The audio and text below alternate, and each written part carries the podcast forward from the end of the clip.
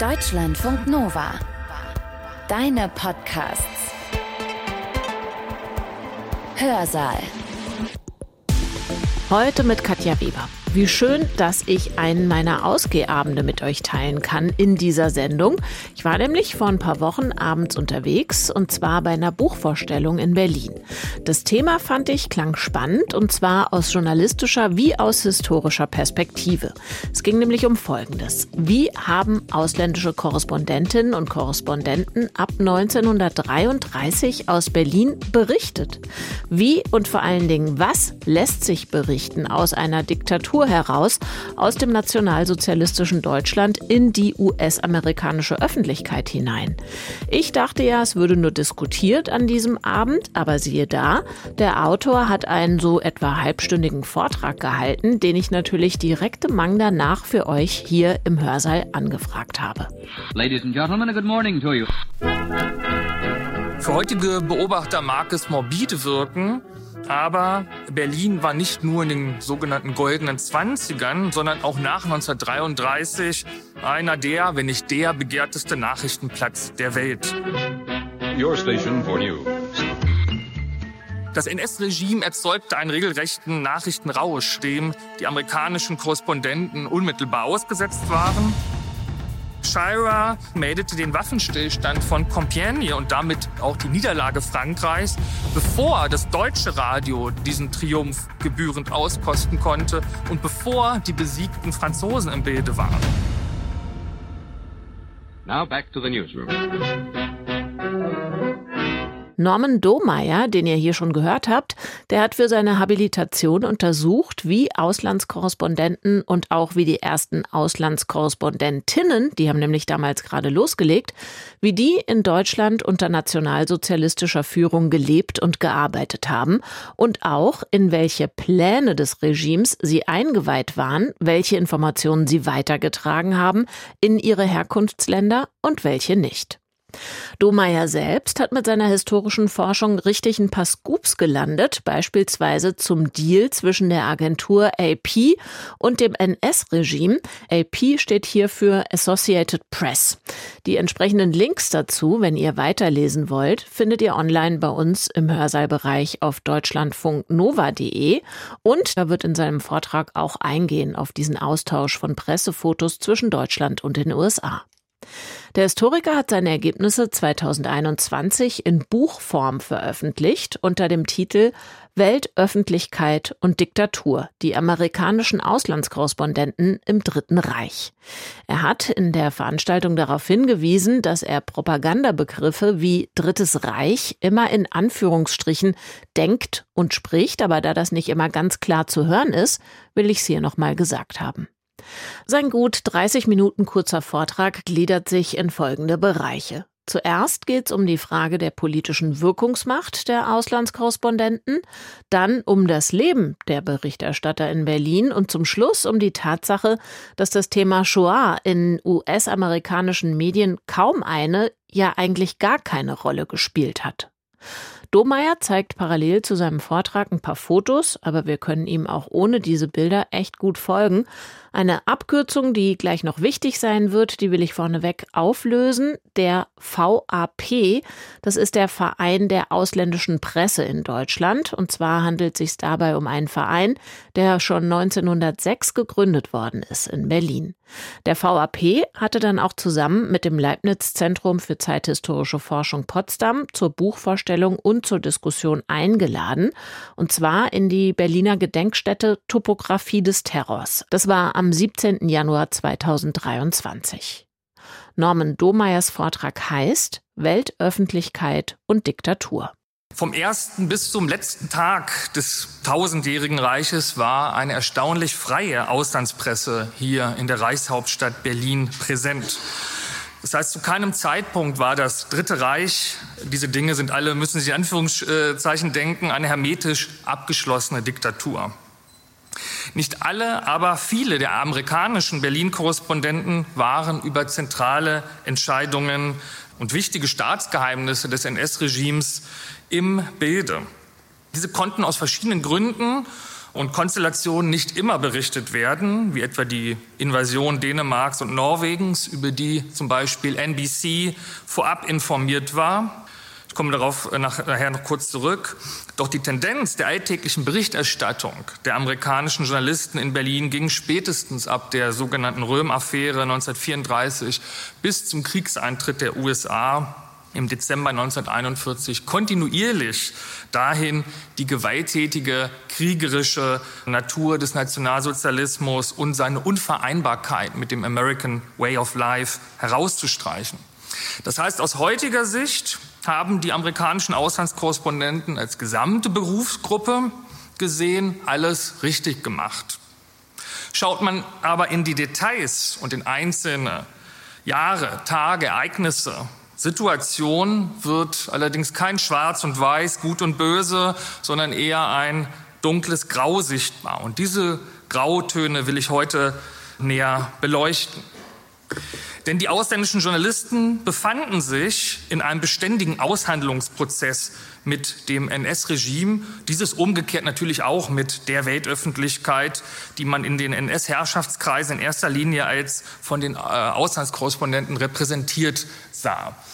Hier sieht man noch eben kurz vor seinem Sturz äh, SA-Chef Ernst Röhm und Goebbels mit Diplomaten und Journalisten. Darauf bereits zu sehen, ganz recht, Louis Lochner, der Chefkorrespondent von AP in Berlin, ein Name, auf äh, den wir heute noch öfter kommen werden.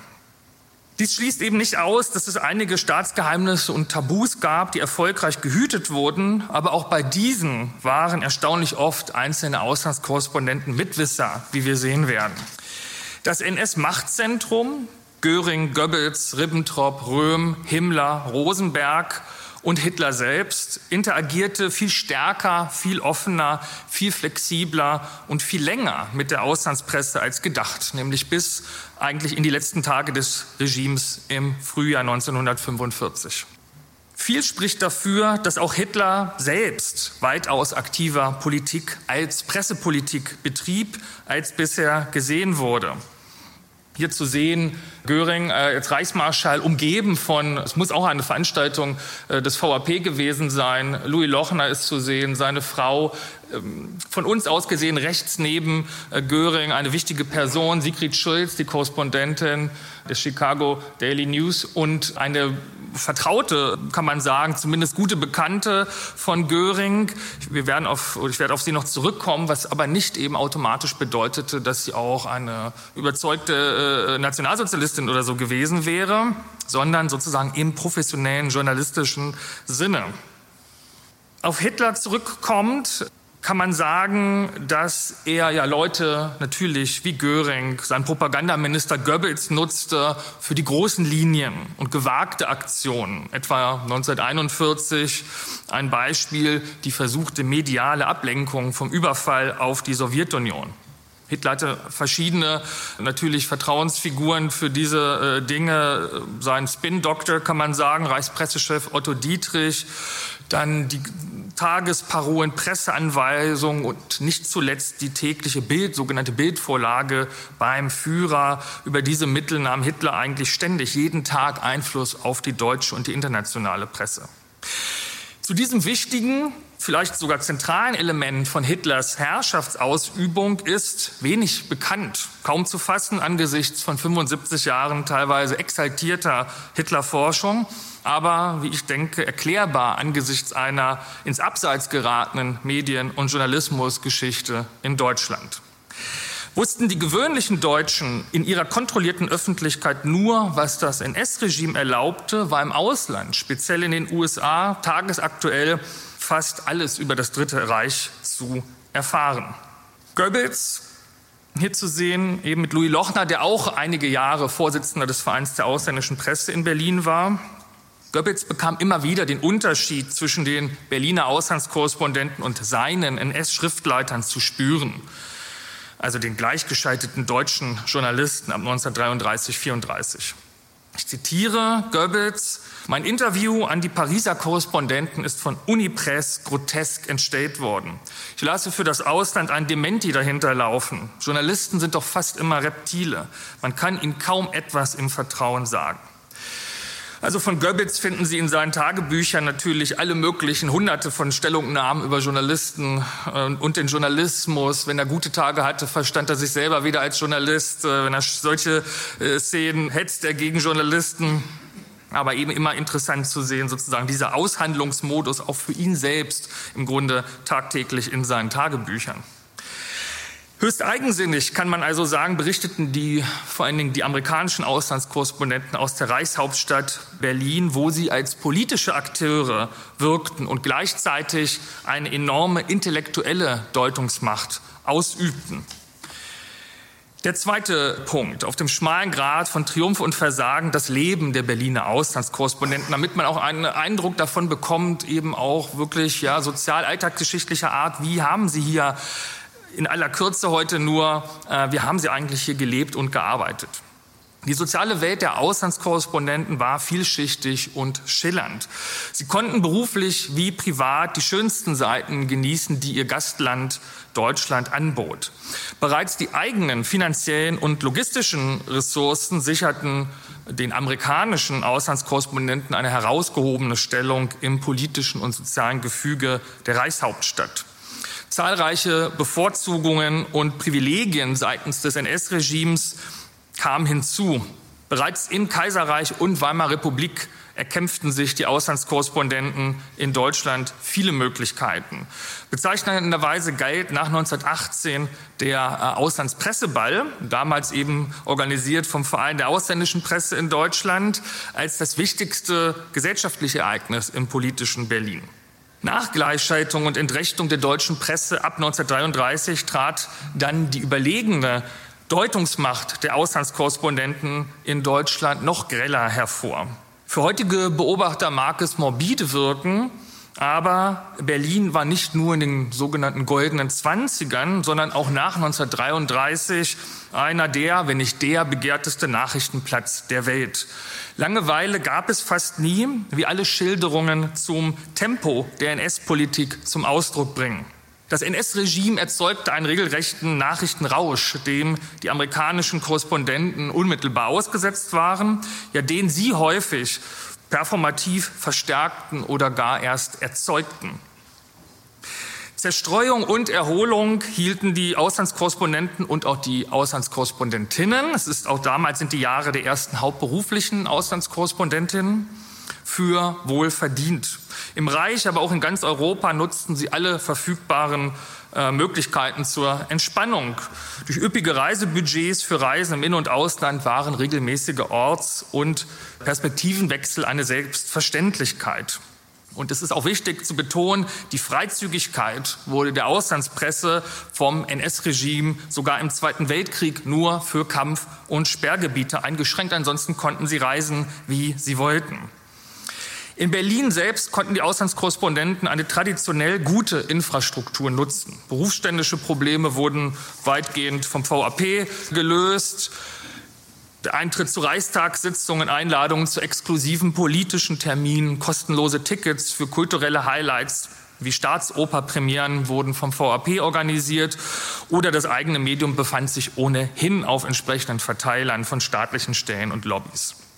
Zusammen, äh, also konzentriert kann man sagen, privat ging der amerikanische Auslandskorrespondent im Grunewald Tennis spielen und auf dem Wannsee segeln, fuhr im Winter in den Schweizer Alpen Ski, wie Louis Lochner auch noch Anfang 1941, mitten im Zweiten Weltkrieg, und badete im Sommer an der Adria oder der Riviera. Das berufliche und das private Leben, über das man noch viel sagen kann, ging dabei fließend ineinander über.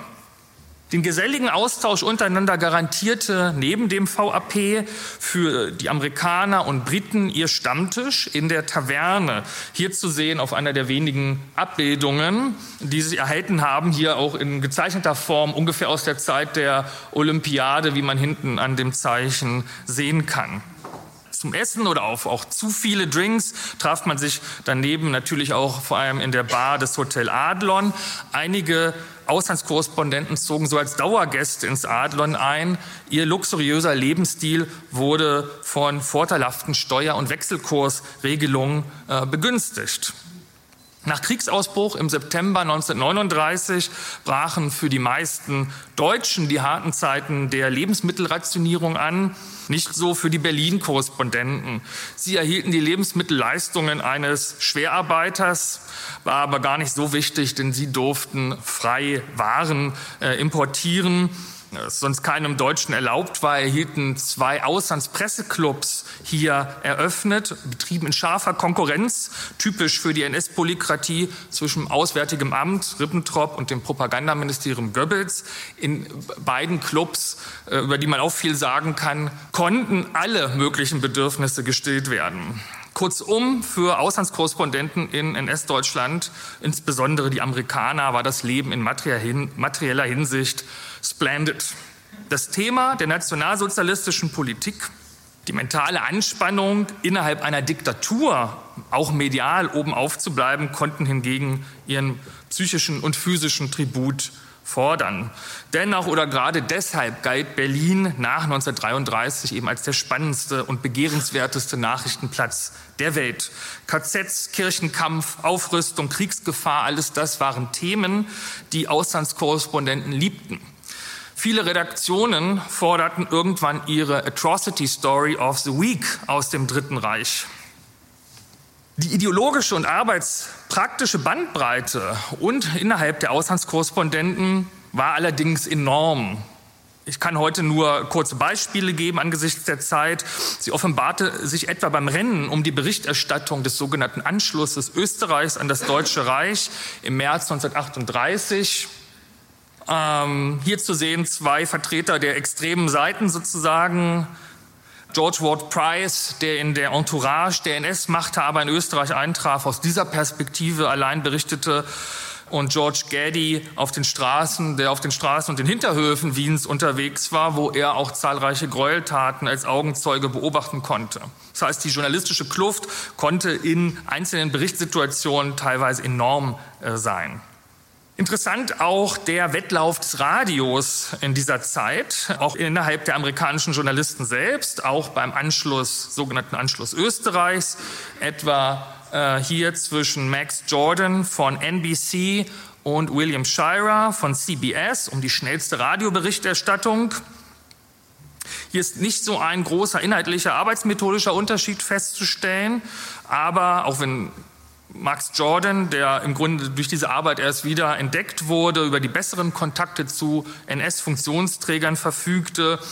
Es ist eine längere Geschichte, aber können wir vielleicht in der Diskussion noch darauf eingehen, aber auch gleichzeitig eben mit vielen deutschen Widerstandskreisen verbunden war. Wichtig ist, das festzuhalten, wirklich frappierend, wie sehr der Aufstieg des Radios als Medium der internationalen Politik der damaligen Zeit mit den Ereignissen in Mitteleuropa vor dem Ausbruch des Zweiten Weltkrieges verknüpft war. Insbesondere die Nervenanspannung, das Agieren am Rande eines Kriegsausbruches beim Anschluss Österreichs und dann äh, einige Monate später folgend bei den Verhandlungen über die sogenannte Sudetenkrise in Bad Godesberg und München ließ sich am besten durch das Radio transportieren. Auf diese Weise wurden Millionen neue Hörer in den USA erreicht, die sich auch, äh, was schon neu war, in den Bann der europäischen Politik ziehen ließen. Zum Beispiel ist Orson Welles ja, für die meisten von Ihnen bekannt, Krieg der Welten am 30. Oktober 1938 als Ereignis, als Medienereignis eigentlich nur erklärbar, da es fast exakt vier Wochen nach dem Radionervenkrieg um das Münchner Abkommen stattfand. Die großen amerikanischen Radionetzwerke CBS, NBC schufen als direkte Folge der Münchner Konferenz im September 1938 ein Gitter an internationalen Korrespondenten und Berichtsorten für ihre jetzt sogenannten Rundschauen. Den Begriff haben wir heute noch oft in Medienformaten. Klingt so harmlos, war aber damals eine Innovation und auch eine wichtige medienpolitische Errungenschaft, denn wenn ein Regime wie etwa das NS-Regime die Berichterstattung in seinem Herrschaftsbereich unterband, an einem Ort oder über Gebühr beeinflusste, wurde eben im Sinne dieser Rundschau von zahlreichen anderen Orten weiter live berichtet und dann natürlich meist nicht im Sinne des Regimes. Hier zu sehen eben Max Jordans großer Konkurrent, Nebenbuhler William Shirer von CBS, Es ist auffallend, dass gerade diese beiden Radiokorrespondenten in zahlreiche Staatsgeheimnisse von den Blitzkriegen bis hier zu sehen zum Waffenstillstand von Compiègne eingeweiht waren. Interessanterweise ließen sich allerdings nicht alle äh, Staatsgeheimnisse äh, in sogenannte journalistische Scoops ummünzen. Also die schnellste, die erste Berichterstattung wie etwa die Vorabinformation Max Jordans über den deutschen Angriff auf Dänemark und Norwegen belegt. Jordan war hier, wenige hundert Meter von hier, im Tiergarten von Karl Gördler selbst darüber informiert worden, dass diese Invasion, sogenannte Operation Weserübung, stattfinden wird. Und ja, das ist eine dieser bemerkenswerten Szenen, setzte sich auch gleich in den nächsten Flieger, Ressourcen spielten keine Rolle, flog nach Kopenhagen und ja, wandelte im Grunde, kann man schon sagen, wie ein Zombie durch die Hauptstadt Dänemarks in dem Wissen, dass hier ungefähr 48 Stunden später die Wehrmacht einmarschieren wird ist eine Episode für sich. Wenn wir nachher noch Zeit haben, kann ich Ihnen gerne noch Dinge dazu erzählen. Er konnte nicht darüber berichten. Er hat sein äh, Radionetzwerk und auch die amerikanische Botschaft in Kopenhagen informiert. Das heißt, NBC war immerhin in Alarmstellung, konnte dann auch sofort an mehreren Orten über den Einmarsch berichten. Aber es war eben nicht möglich, das ist jetzt ähm, äh, schwierig, aber auch ganz faszinierend, das zu erklären, zu versuchen, nicht im Voraus schon über etwas stattfinden, das eben noch nicht begonnen hatte. Aber trotz dieses Grundproblems kann man sagen, medialer Faktizität gelangen beachtliche Scoops. Also Max Jordan etwa sendete den Text des Münchner Abkommens in die USA, bevor die britische Regierung ihn äh, äh, von ihren Emissären erhalten hatte. Exakt 17 Minuten nach Unterzeichnung war er live äh, im sogenannten Braunhaus in München auf Sendung und äh, teilte das den amerikanischen Radiohörern mit.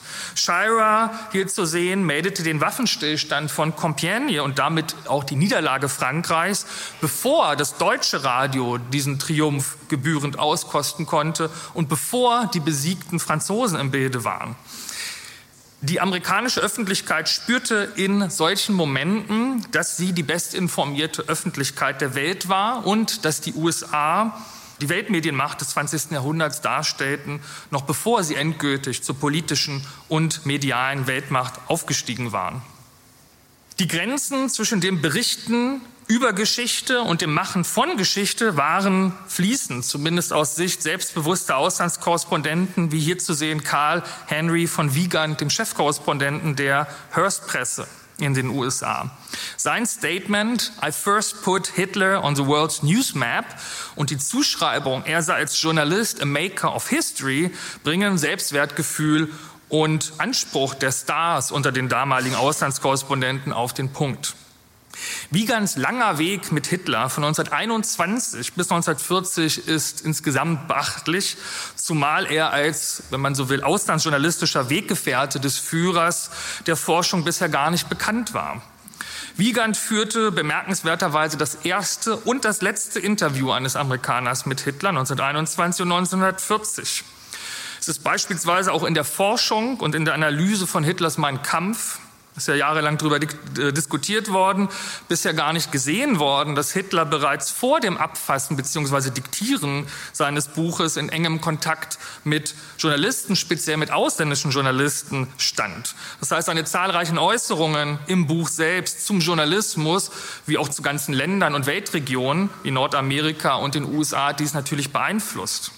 Wichtig ist zudem, in welchem Ausmaß Hitler, wie sein letztes Interview mit Wiegand im Juni 1940, kurz vor dem Fall von Paris belegt, Auslandskorrespondenten als politische Akteure verstand, die es zu nutzen, zu beeinflussen, mit denen es zu verhandeln, Sichtweisen und Interpretationen auszuhandeln galt. Der Versuch Hitlers, Wiegand im Frühsommer 1940 nach ihrem Interview als informellen Friedensboten zu den Briten zu schicken, spricht eine klare Sprache. Selbst wenn dies nur als ein Versuchsballon gedacht war, entsprach es doch exakt der NS-Außenpolitik jener Monate. Dass Wiegand sich bei dieser Gelegenheit erinnerte und es vermutlich auch Hitler mitteilte, bereits im Frühjahr 1918 als Auslandskorrespondent und schon als informeller Friedensbote für einen Separatfrieden zwischen den USA und dem Deutschen Reich ausersehen gewesen zu sein, ist im Grunde ein Treppenwitz der Geschichte.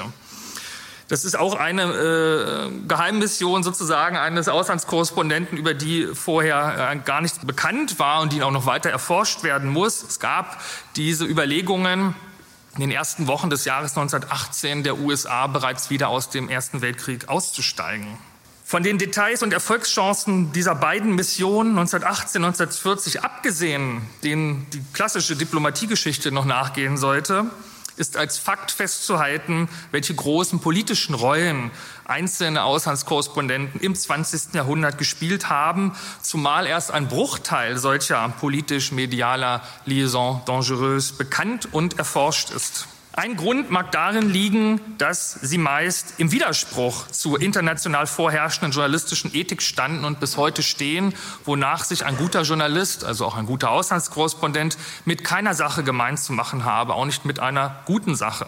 Das heißt, Partei ergriffen zu haben, selbst für die siegreiche Seite, würde in der Rückschau von Journalistenmemoiren schal wirken oder doch den journalistischen Nimbus verletzen. Daher finden sich dort auch nur wenige solcher Hinweise.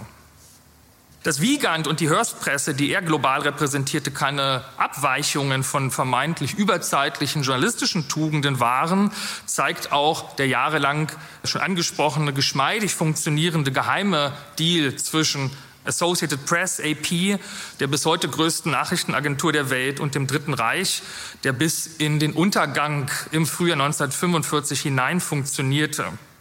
Ich kann auch nur aus Zeitgründen jetzt ein paar Worte dazu sagen, können wir vielleicht noch darauf eingehen. AP, das AP-Büro in Berlin wurde im Grunde nie geschlossen, sondern als Büro Laux weiter betrieben bis ins Frühjahr 1945. Und man hatte sich schon vor dem Kriegseintritt der USA im Dezember 1941 darauf verständigt, dass man weiter im Geschäft bleiben würde und tauschte dann zwischen 1942 und 1945 schätzungsweise 40.000 Nachrichtenfotos jeden Tag über die neutralen Hauptstädte Lissabon und Stockholm aus.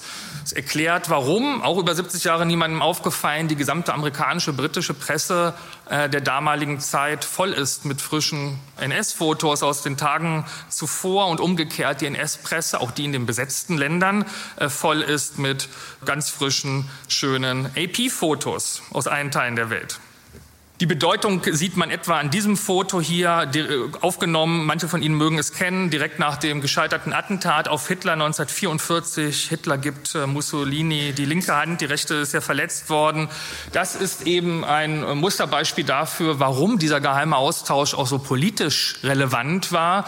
Denn dieses Foto muss innerhalb kürzester Zeit im Führerhauptquartier aufgenommen, entwickelt, per Flugzeug nach Stockholm gebracht worden sein. Dort stand der nächste AP-Radio Radiotransmitter bereit. Diese Linie ist erst aufgebaut worden mitten im Krieg nach London, konnte dieses Foto also gesendet werden von London nach New York und war dann keine 48 Stunden später auf dem Frühstückstisch der New Yorker mit der Message, der Führer ist am Leben. Es äh, hat keinen Sinn, jetzt irgendwie militärische Spezialmaßnahmen zu machen, etwa in Berlin Fallschirmjäger abzusetzen oder so. Dieses Attentat ist gescheitert. Schließlich als letzter Punkt bei der Betrachtung des Verhältnisses der Berliner Auslandskorrespondenten zum Mord an den europäischen Juden, also zu dem, was wir heute Holocaust nennen, zeigt sich ebenfalls, dass es eine erkenntnistheoretische Sackgasse ist, rein normativ, idealtypisch auf Auslandskorrespondenten zu schauen. Denn der investigativ recherchierende Journalist, der zwischen 1941 und 1945 am Holocaust als one of the biggest stories of the century dran war, wie es der israelische äh, Historiker und Journalist Tom Segev genannt hat. Es gab ihn nicht. Als Wunschvorstellung flackert diese Figur manchmal in der Literatur auf, etwa in Robert Harris Roman Fatherland. Die Macht war aber da. Die Auslandskorrespondenten hielten sie in ihren Händen. Das bewiesen die amerikanischen Auslandskorrespondenten etwa in der Kristallnacht und der folgenden Berichterstattung 1938, 39. Hier legten sie ein Zeichen ihres journalistischen Könnens ab. Und interessanterweise sorgte diese Berichterstattung über die sogenannte äh, Kristallnacht äh, vor allen Dingen beim NS-Regime dafür, diese dann auch abzubrechen, da die Berichterstattung katastrophal war in den USA und Großbritannien. Das heißt, die Regierungen, äh, die amerikanische, britische Regierung haben eigentlich wenig getan, aber diese Medienberichterstattung wirkte unmittelbar sofort zurück auf das NS-Regime, das dadurch dieses Pogrom abbrach. Aber es war nur, kann man sagen, äh, in logistischer, medialer Hinsicht ein Ausrutscher des, der Nationalsozialisten. Die Beseitigung der Juden in ihrem Herrschaftsbereich war, auf welche Weise auch immer, im Schatten eines großen Krieges bereits fest beabsichtigt. Und dies war politisch sensiblen Auslandskorrespondenten wie etwa Otto Tolicius von der New York Times auch bereits Ende 1938, 19, Anfang 1939 klar. Es erklärt aber eben nicht, es ist gut recherchiert worden, wie sozusagen die Berichterstattung über den Mord an den Juden untergegangen ist in Zeitschriften wie der New York Times, unter ferner Liefen auf Seite 12, 17 und so weiter von Deborah Lipstadt und Laura Leff wunderbare Studien, die ich nur empfehlen kann. Es, diese Erkenntnisse erklären aber nicht, warum jetzt nicht die Spitzenkorrespondenten und Korrespondenten der damaligen Zeit an dieser Story of the Century dranblieben. Denn sie hatten sogar noch hier aus Berlin diesen äh, Zeitungsartikel von, im Grunde eine, eine Presseerklärung von äh, Goebbels, zehn Punkte gegen die Juden im November 1941 hier mitbekommen, live in Berlin. Im Gegenteil, das ist äh, ein, ein, Text, der sogar vorab gedruckt wurde in, den Amerika in der amerikanischen Presse. Das gab es damals öfter. Also eigentlich sehr üblich, dass so die wichtigsten Statements, auch Fotos, immer vorab der amerikanischen Presse gegeben wurden, bevor sie dann in der NS-Presse erschienen. Das heißt, meine Studie kann die eklatante mediale Ignoranz des Mordes an den europäischen Juden zumindest um diese Perspektive der amerikanischen Auslandskorrespondenten erweitern und so vielleicht etwas besser verständlich machen. Denn obwohl sie bis Ende 1941 mitbekamen, wohin das Regime in der sogenannten Judenfrage steuerte, beschäftigten sich die großen Namen wie Lochner, Wiegand, Schulz, Jordan nicht oder nur am Rand mit dieser Story. Einzig William Shirer versuchte sporadisch, wie in solchen Texten, den Blick, aber es ist in einer Special Interest Publikation, den Blick nur auf den Judenmord zu lenken. Schulz war zu krank, Wiegand in Manila schwer verwundet worden, Lochner und Jordan mit anderen Projekten zu ausgelastet, um den Spuren zu folgen. Die zweite Erklärung für das Desinteresse der auslandsjournalistischen Elite der USA muss in dem geheimen Deal zwischen AP und dem Dritten Reich gesehen werden. Denn durch diese clandestine Kooperation von 1942 bis 1945 war jeden Tag ein Überschuss an Nachrichten und Bildern vom Kriegsgegner verfügbar.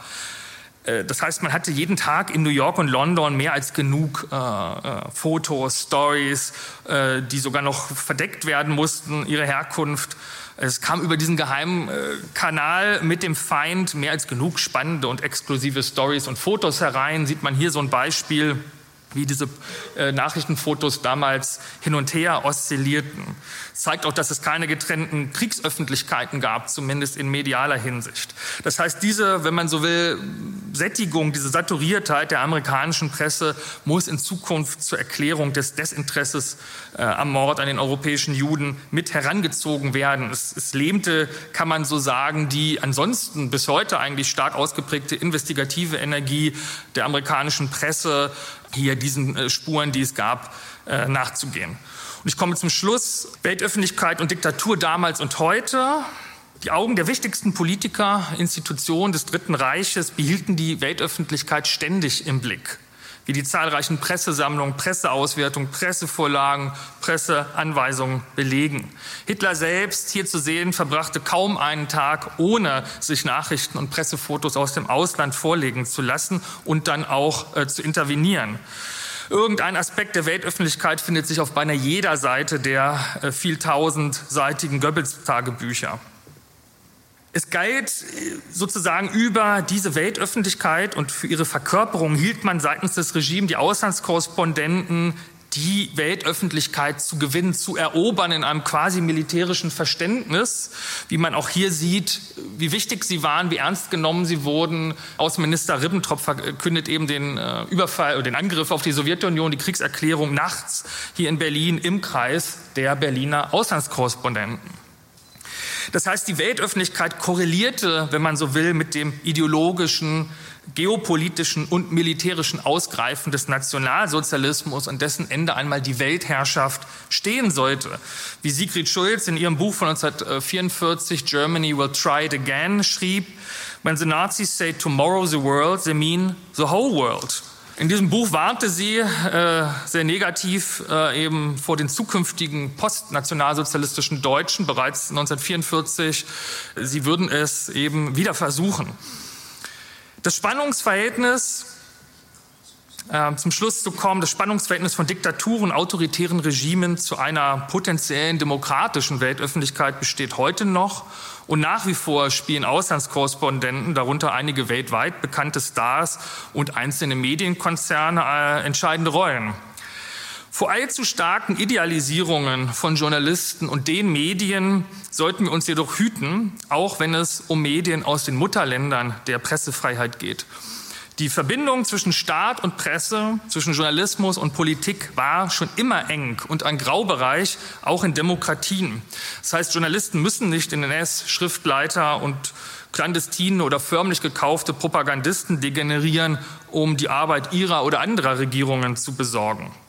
Doch so wenig wie es die Lügenpresse gibt, wie es jetzt wieder in Deutschland oft auf den Straßen skandiert wird, existieren die aufklärerischen Medien, die gleichsam auf natürliche Weise Recht, äh, Freiheit, Recht, Wohlstand, Vernunft und Demokratie verbreiten.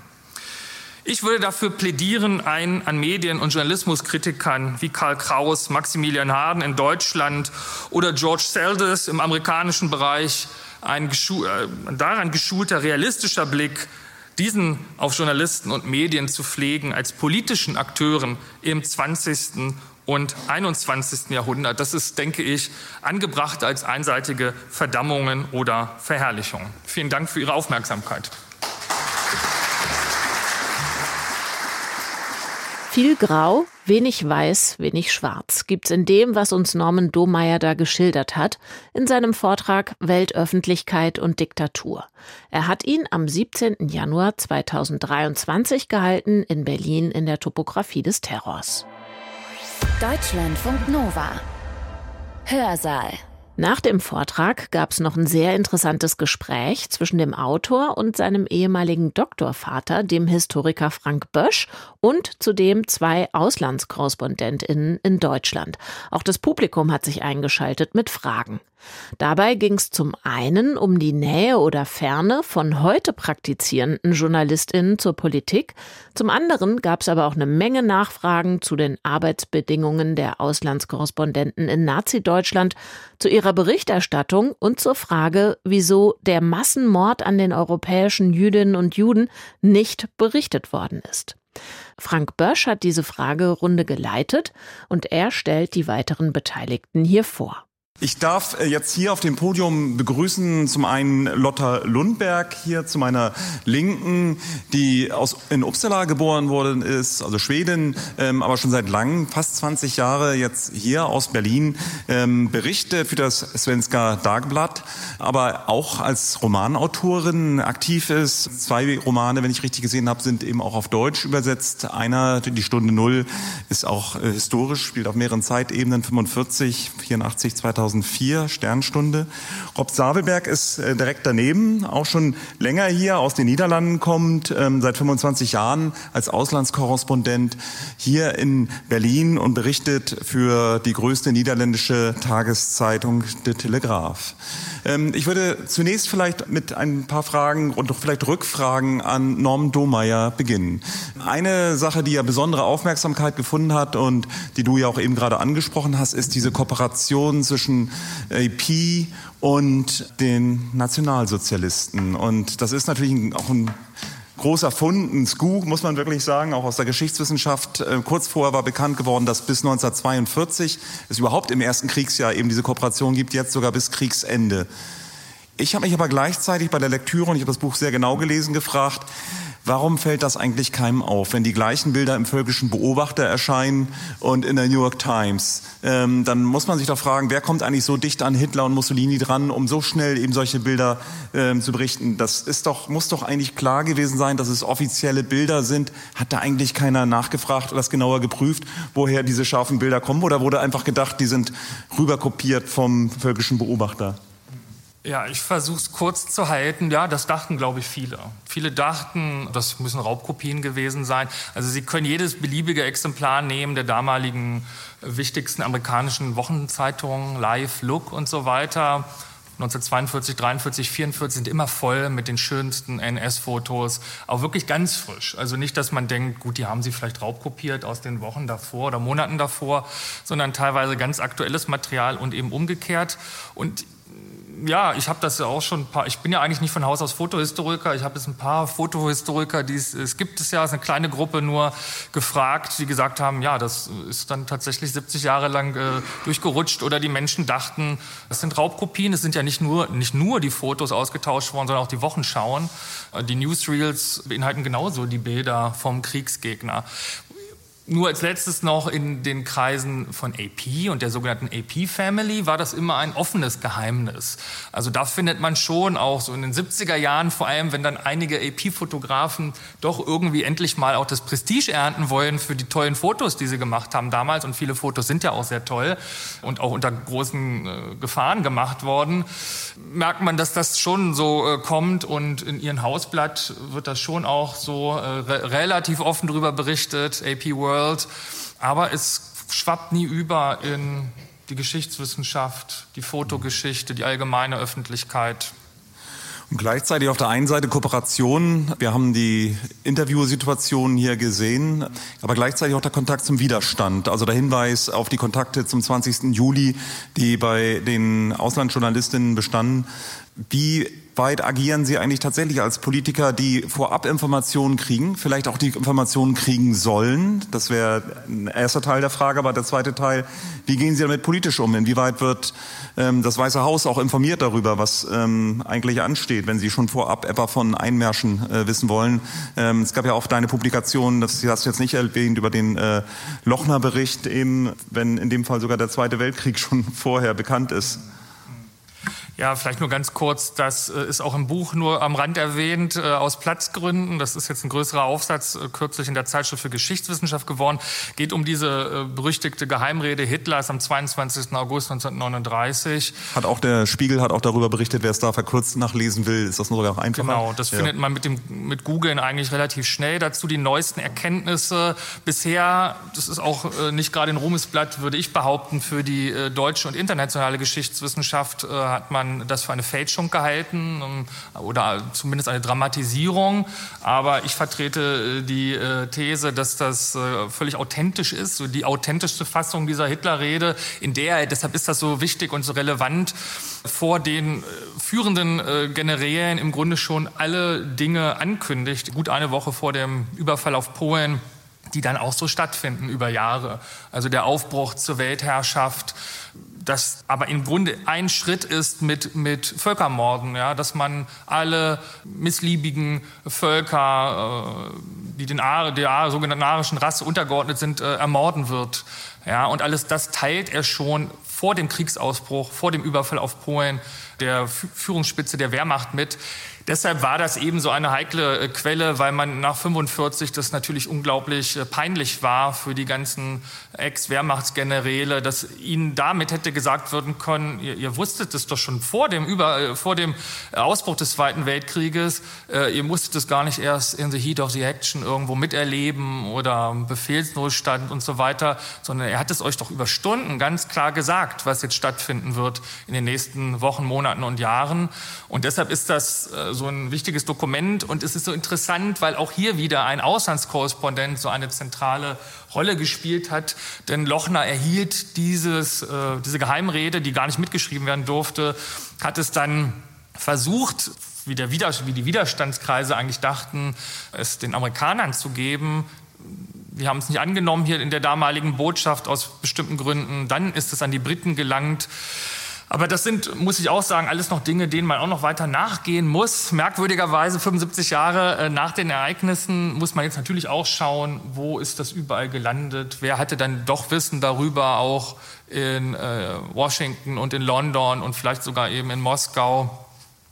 Und viele Dinge da darf man sich jetzt auch keiner Täuschung hingeben, sind bis heute noch, wenn sie nicht tatsächlich verloren, zerstört wurden, sind bis heute klassifiziert. Das merkt man ja auch hier bei der EP-Geschichte. Das war ja alles äh, klassifiziertes Material, das dann erst auf meinen Antrag hin 2017 deklassifiziert wurde. Ich würde gerne ein bisschen öffnen mal die Runde und ähm, vielleicht mit Rob Sabelberg anfangen, der ja aus den Niederlanden stammt und wir haben jetzt viel über die amerikanischen Korrespondenten geredet. Wie ist das mit den niederländischen Korrespondenten?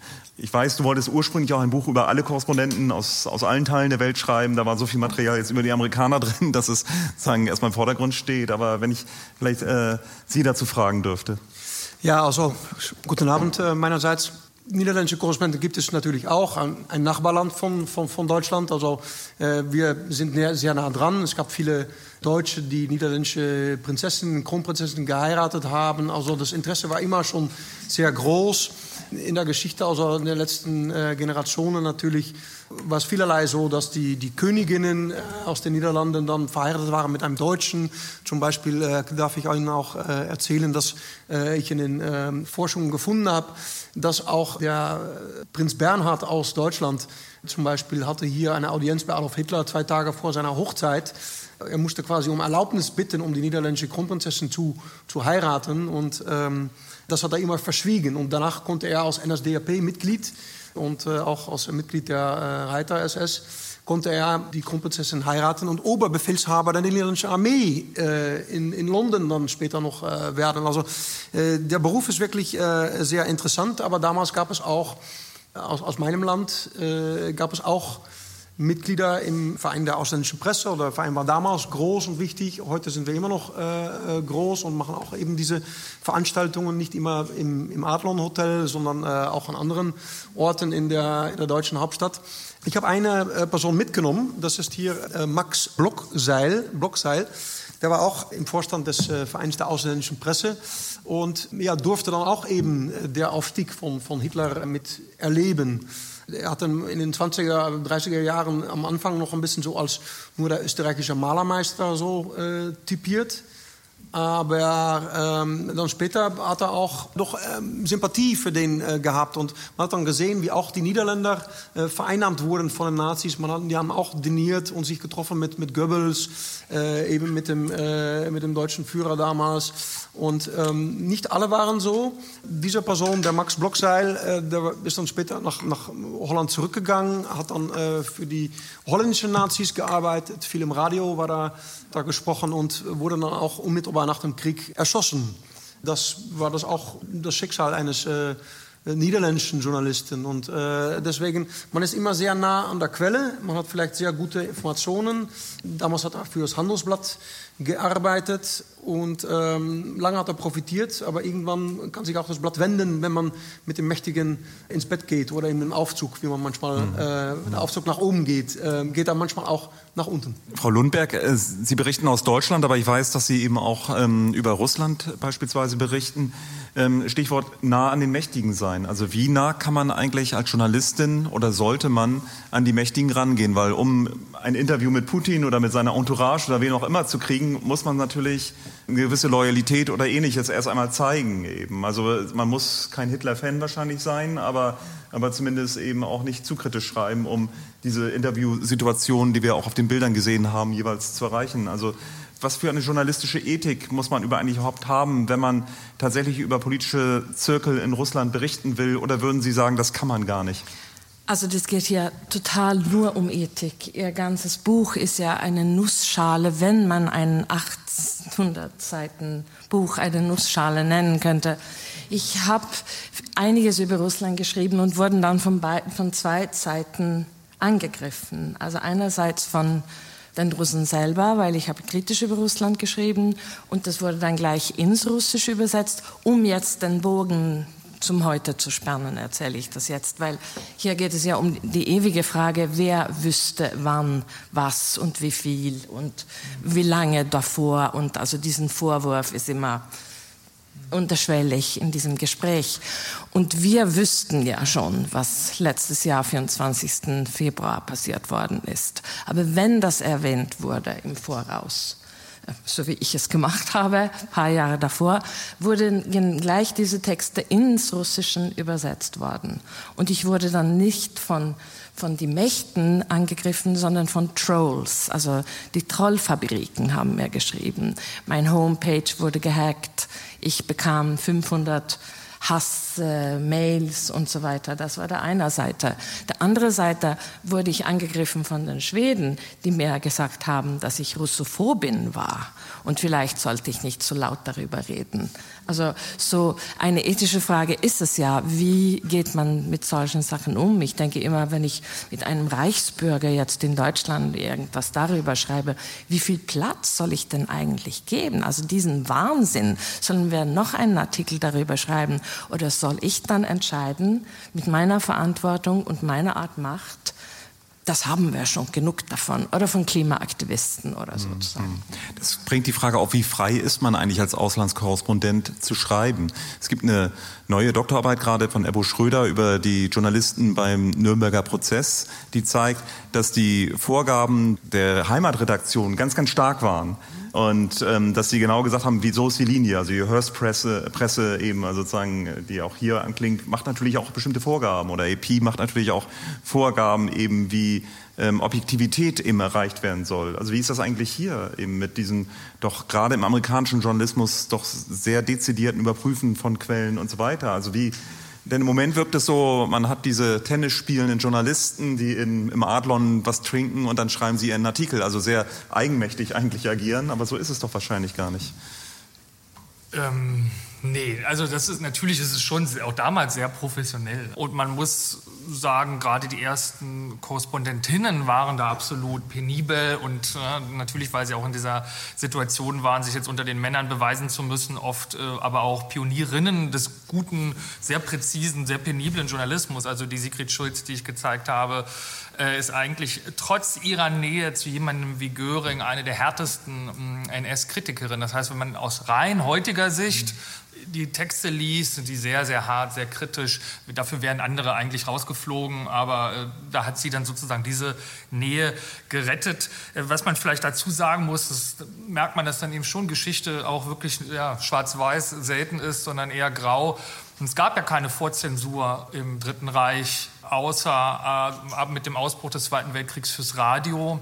Und dann wurde erst nach dem Abgang der Amerikaner für die Printpresse eine Art Vorzensur eingeführt. Also das ist auch nochmal ein interessantes Thema für sich, dass sozusagen die führenden Nazis, allen voran Hitler und Goebbels, wirklich ihr imaginiertes äh, Trauma des Ersten Weltkrieges hier, ähm, dass es ja eine große Rolle spielte und man so eben nicht mit der Presse umgehen wollte. Selbst wenn man die sonst mhm. nicht mochte oder äh, gering schätzte, persönlich, politisch, was auch immer.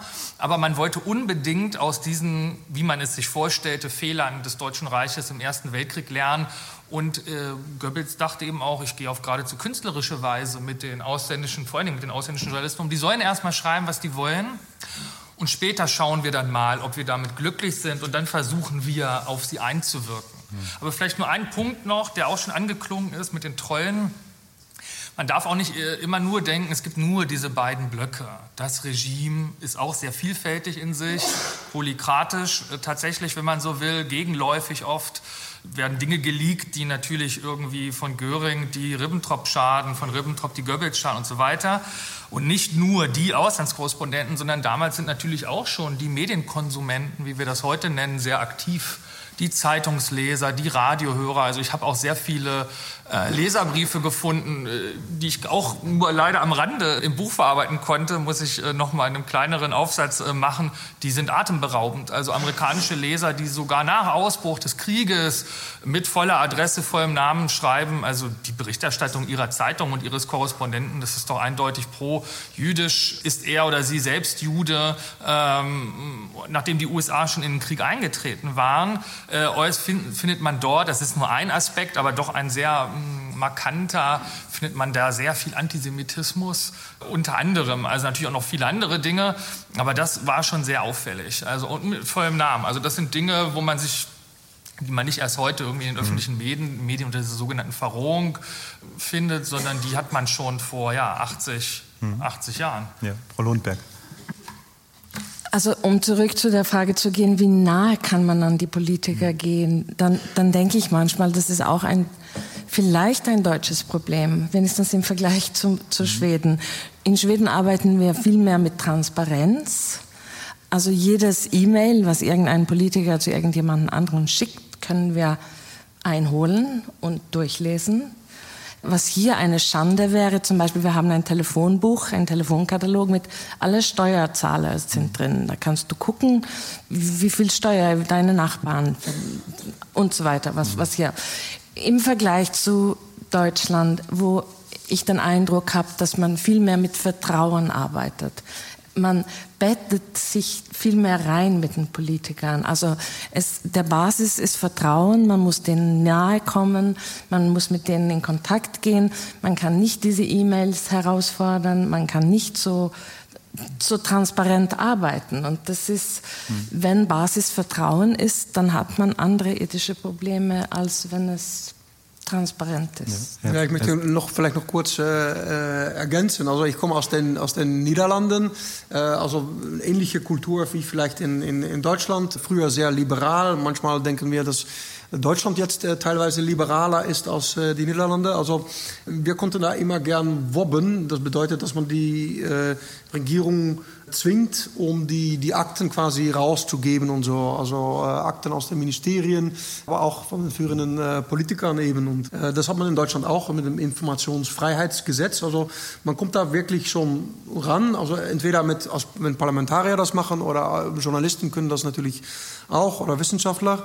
Nur es gibt auch Begrenzungen. Also diese Begrenzungen zum Beispiel äh, sind SMS und Smartphone. Also bei Ursula von der Leyen wussten wir zum Beispiel, sie hat auch ein Mobilfunkgerät und das Mobilfunkgerät wurde dann doch fachmännisch zerstört, äh, wenn man wissen wollte, was da genau drin war. Und in den Niederlanden war es genauso, dass man in, äh, bei unserem Ministerpräsidenten, dass er auch Kommunikation hat, was eigentlich für Wissenschaftler sehr wichtig ist, damit es in den Akten bleibt. Aber wie gehen wir um mit neuen Akten, wenn sie quasi digital sind? Also da hat der Ministerpräsident einfach behauptet, ja, diese, diese SMS über wichtige Sachen sozusagen, worüber eine Regierung durchaus stürzen konnte, ja, die habe ich doch alle äh, eins für eins gelöscht und so. Und so, so geht das manchmal mit Akten.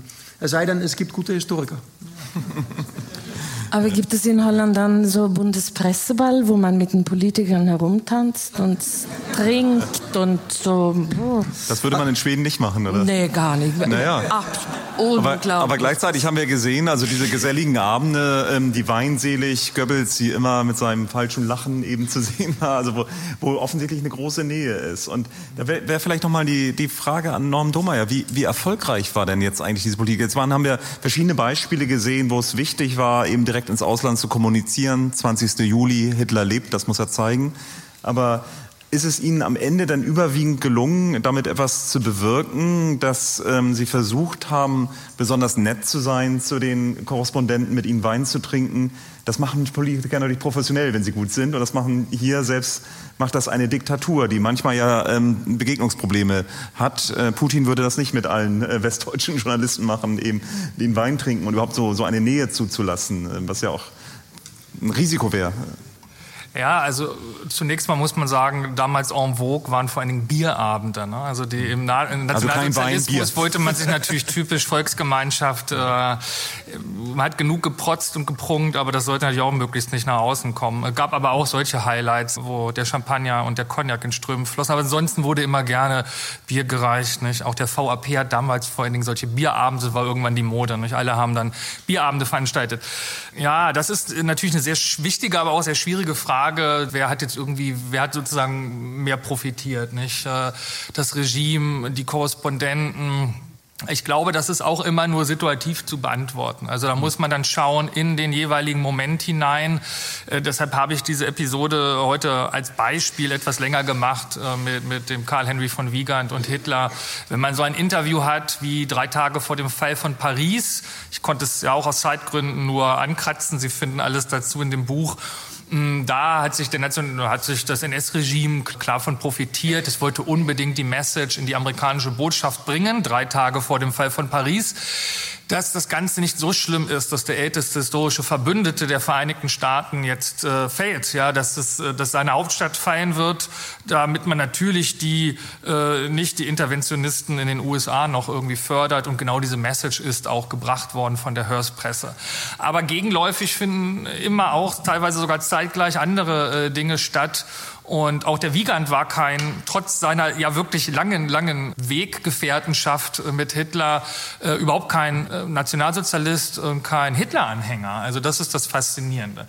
Das heißt, dieses Messen im Erfolg ist schwierig bei einem Regime. Soweit der erste Teil des Gesprächs und dann hatte das Publikum Gelegenheit, Fragen zu stellen.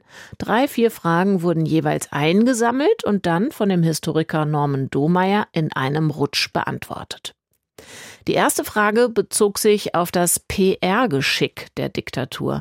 Inwiefern korrespondierte dieses PR-Geschick mit der Sensationslust seitens der Leserschaft im Ausland?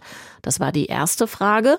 Dann wollte eine Journalistin wissen, ob es damals auch schon diese Praxis der nachträglichen Zitatüberprüfungen oder Autorisierungen gab. Und ich, die ich auch im Publikum war, habe gefragt, ob die zahlreichen deutschen Nachnamen der US-Journalistinnen und Journalisten Lochner, von Wiegand, Schulz, ob diese Nachnamen auf eine sprachliche oder kulturelle Nähe zum deutschsprachigen Raum verweisen. Und, das war Teil zwei meiner Frage, ob Domeyer noch weitere Erklärungen dafür hat, dass die Journalistinnen und Journalisten, die in so viele Pläne einbezogen worden sind, dass diese die massenhafte Ermordung der europäischen Juden nicht berichtet haben. PR natürlich absolut. Also äh, gibt es auch viele Dinge, die man sagen könnte. Auch diese Verflechtungen zwischen dieser in den USA schon sehr ausdifferenzierten, sehr professionalisierten Public Relations und Goebbels kann man noch viele Dinge zu sagen. Er hat sich ja sogar Berater aus den USA kommen lassen. Er hat den Hearst Mediendienst abonniert für eine Unsumme im Jahr. Da waren alle Ressourcen für verfügbar. Interessanterweise diese transatlantischen, äh, teilweise ja äh, wirklich transnationalen Austauschprozesse Ergebnisse sind enorm in der Zeit. Hat Hurst sich mit Hitler getroffen und äh, kostenlos sogar einen Austausch gemacht? Der Dienste? Nee, kostenlos war der nicht, so wie ich das okay. getroffen aber, haben ja. die sich, aber ja. da hat Hurst schon auch dran. Hurst steckte relativ oft in Geldnöten. Also äh, man hat sich vor allen Dingen äh, auch eine andere Geschichte von Mussolini sehr viel Geld zuwenden lassen. Finden Sie auch im Buch diese Mussolini-Connection der Hurst-Presse. Aber ja, also das ist, wie ich auch gesagt habe, irgendwann schon so eingeschliffen, dass man diese Atrocity Story of the Week, also die Horrorgeschichte der Woche aus dem Dritten Reich haben wollte. Und kann man auch wieder sagen, ja, unter professionellen Gesichtspunkten gingen auch relativ viele führende Nazis damit, äh, ich sage es jetzt flapsig, sehr locker um. Anders als manche Leser, Radiohörer, die sich dann auch in den USA teilweise beschwerten, weil sie sehr pro-Nazi eingestellt waren und wollten, dass jetzt hier Korrespondent XY ausgewiesen wird, hat man das in Berlin also in tausenden Fällen einfach wegsortiert, weil klar war, es ist ein Do und Des. Ja? Wir wollen etwas, also muss er sie auch mal so berichten können und da hat auch andere Narrenfreiheit. Es wäre einem deutschen Journalisten, also einem Schriftleiter, der wäre am nächsten Tag ins KZ gekommen, aber die ausländischen Journalisten hatten eben in bestimmten Situationen enorme äh, Narrenfreiheit, Berichtsfreiheit, wenn man so will. Ja, die Zitate Zitate ist ein guter Punkt. Ähm, meinen Sie jetzt speziell in Interviews oder? Dass sie hinterher abgesegnet werden. Ja, ja, genau. Das ist aber im Grunde schon eine längere Geschichte. Ich habe mich auch mal mit dem Interview sozusagen, wie es entsteht, äh, du ja auch, im 19. Jahrhundert beschäftigt, wie es dann nach Europa kommt, in die deutsche Presse kommt. Das Interview würde ich, ja, es gibt's äh, schon äh, in der Zeit. Also sieht man bei so, vor allen Dingen an diesen Hitler-Interviews natürlich, haben sich auch ein paar interessante Quellen überliefert, wo man eben die Handanstreichungen sieht. Entscheidend war für die Akteure, da kann man sich jetzt journalistisch, ethisch drüber bis heute, glaube ich, in Journalismus-Ethik-Seminaren drüber die Haare zerraufen oder gegenseitig attackieren. Ob es jetzt was Gutes oder Schlechtes ist, zum Beispiel ein Interview und auch Zitate autorisieren zu lassen. Was ich so von diesen Akteurinnen und Akteuren, die ich untersucht habe, sehe, dass es ihnen oft dann doch lieber ist, sie autorisieren zu lassen, um es Sie merken zwar auch, es wäre schöner, natürlich frei darüber verfügen zu können, aber gerade wenn man mit einer Diktatur äh, arbeitet und darüber berichtet, ist es doch das Autorisieren einfach die bequemere Variante, selbst wenn, das findet man auch, Stellen wie Lochner darüber lange nachdenkt, weil man im Geschäft bleiben will und weil man selbst mit autorisierten Zitaten und Interviews noch genug erreicht, noch genug Aufsehen erregen kann. Aber vielleicht nur noch eine Seitenbemerkung. Viele Interviews damals sind ja nicht auf Tonband aufgezeichnet worden oder so, die sind ja teilweise memoriert worden. Also die Nationalsozialisten waren dann auch schon in der Hinsicht professioneller. Da wurde mit stenografiert und so. Da hatte jede Seite dann auch ihr Belegexemplar. Äh, die noch im Kaiserreich, in der Weimarer Republik, gab es ja einige, gerade bei diesen Star-Journalisten, die haben das memoriert. Dann haben die sich irgendwann mal ein, zwei Tage später, Wiegand ist so ein Fall, der war stolz darauf, dass er erst zwei Tage später das niederschrieb. Das konnte er sich auch noch lange so rausnehmen, weil er sozusagen aus dieser Epoche auch noch kam. Die deutsche Abstammung kann man auch mit Wiegand, Wiegand und Lochner so als extrem Klar, die Namen verweisen oft auf deutsche Abstammung, aber der Karl Henry von Wiegand, obwohl er sogar diesen adligen Namen noch führt in den USA, ist ja selten gewesen, auch damals schon oder war nicht mehr so üblich, er konnte nur ganz schlecht Deutsch, also zumindest schriftlich. Mündlich ist es jetzt nur noch schwer zu rekonstruieren, es gibt nur noch wenige Tonaufnahmen, wenn sie nicht Radiokorrespondenten waren, aber man sieht es an seinen Skripten, wenn er sie selber geschrieben hat und nicht eine, er hatte eigentlich immer eine Assistentin, äh, die das geschrieben hat, das war schon ziemlich schlechtes Deutsch, obwohl er jahrzehntelang in und mit Deutschland gearbeitet hat, äh, schon vor dem Ersten Weltkrieg, während jemand wie Lochner, also den der Amerikaner die Lochner aussprechen äh, würde. Louis Lochner war der AP-Chefkorrespondent, war, das kann man rekonstruieren, perfekt im Deutschen auch weil er eine Deutsche geheiratet hatte. Das spielt dann auch immer eine Rolle, wie weit naturalisieren sie sozusagen. Aber man darf jetzt nicht denken, viele von denen haben deutsch klingende Namen, aber konnten nicht unbedingt Deutsch, bevor sie nach Deutschland gekommen sind. Aber einige haben das dann äh, schon nahezu perfekt angeeignet, andere nicht, haben, konnten trotzdem große Erfolge feiern. Der Holocaust ist, es ist ja, es ist wirklich das schwierigste äh, Kapitel, das ist auch das letzte Kapitel. Warum?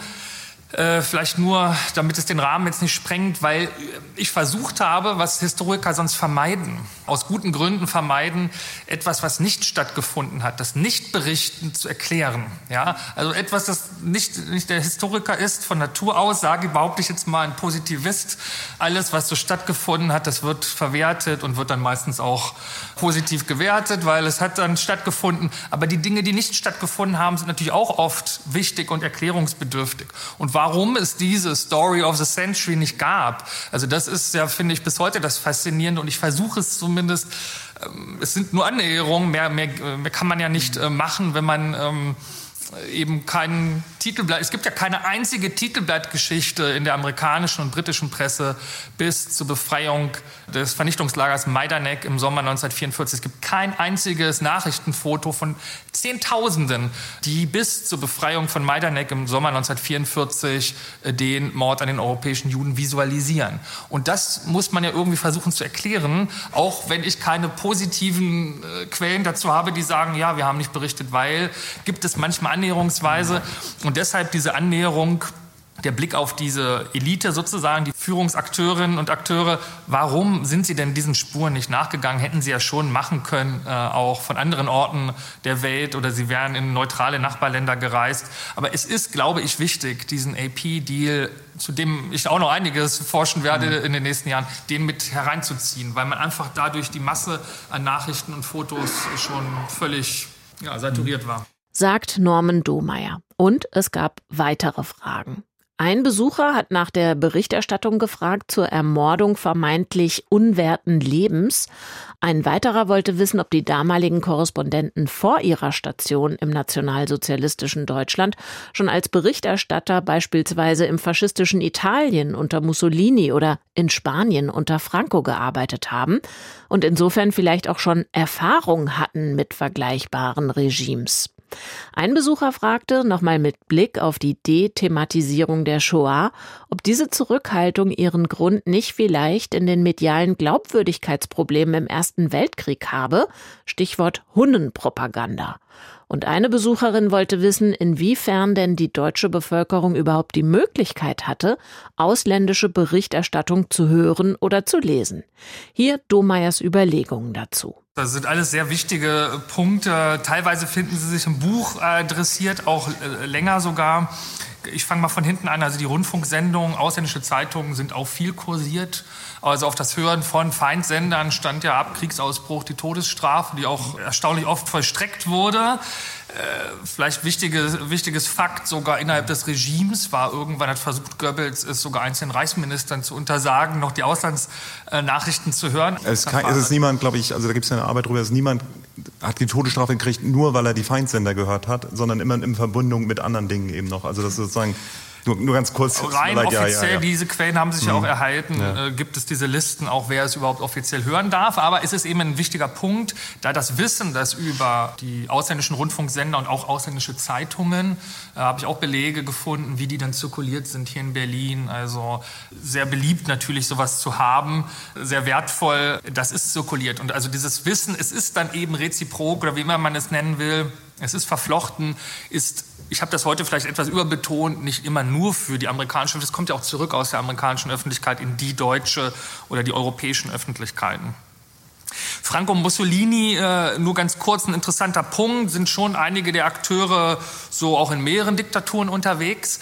Aber auch hier darf man nicht zu sehr in Schwarz-Weiß-Kategorien äh, denken, konnte ich heute nicht drauf eingehen, äh, denn auch Diktaturen berichten ja über Diktaturen oder Journalisten aus Diktaturen über äh, Diktaturen. Und die italienischen äh, Korrespondenten waren zumindest in der Anfangsphase des äh, sogenannten Dritten Reiches 1933 bis ungefähr 35 die missliebigsten, die auch sehr häufig ausgewiesen wurden, denn das Verhältnis zwischen italienischem Faschismus deutschen Nationalsozialismus war da noch sehr schlecht.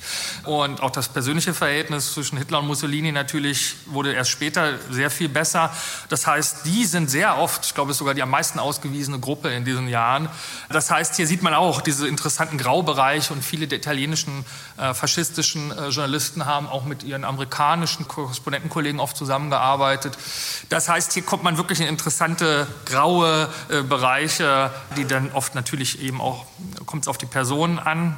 Wenn man näher guckt, das Vizekanzleramt unter äh, von Papen ist an sich ein ganz wichtiger Punkt bis zur sogenannten Röhm-Affäre und zum Tod Hindenburgs 1934 konnte ich heute auch aus Zeitgründen nicht eingehen, ganz eng verflochten mit der ausländischen Presse. Und daran sieht man auch die Wirkungskraft, die Deutungsmacht, aber auch die politische Macht der Berlin-Korrespondenten. Etliche von ihnen aus den USA und vor allen Dingen auch aus Großbritannien waren hier in diese verschiedensten Umsturzversuche des Jahres 1934 involviert und mussten dann auch im Zuge dessen das Land verlassen. Äh, Sefton Delmer ist der bekannteste Name, haben Sie einige von Ihnen vielleicht schon mal gehört. Er hat ein sehr große, großes Buch über seine Erlebnisse in Deutschland geschrieben, auch später noch als BBC-Propagandist im Krieg. Das heißt, hier sieht man auch ganz deutlich diese Wirkungsmacht. Euthanasie taucht ja auch spätestens dann äh, 1909, klar, die Planung gibt es schon länger, äh, 1939, 40 wird, werden, wird äh, die sogenannte Euthanasie von William Shirer äh, veröffentlicht in den USA in seinem Berlin Diary. Und das ist ja ein so interessanter Fall, weil das wird ja dann auch abgebrochen, auch wegen dieser, natürlich geht die T4-Aktion untergründig weiter, aber sie wird im Großen und Ganzen, nachdem diese ausländische Presse so katastrophal ist und auf einmal alles Mögliche weiß, darüber abgebrochen ist so ein interessantes Beispiel, weil man hier sieht, dass sie eben diese Deutungsmacht in den Händen hielten. Also es hätte stattfinden können zum Mord an den europäischen Juden, denn wie bei der Kristallnacht, bei der Euthanasie, bei etlichen politischen Ereignissen wurde sehr offen und auch eben teilweise sehr überraschend berichtet. Und nur noch der letzte Punkt, wenn ich es richtig sehe, die Grollpropaganda äh, kann man auch, ist auch ein eigenes Kapitel im Grunde hier im Buch, äh, würde ich aber auch so sehen, es ist der Bumerang, der so zurückkommt im 20. Jahrhundert. Es ist tatsächlich dieses Wort oft schon inzwischen banalisiert von der Urkatastrophe des Ersten Weltkriegs als der Urkatastrophe des 20. Jahrhunderts.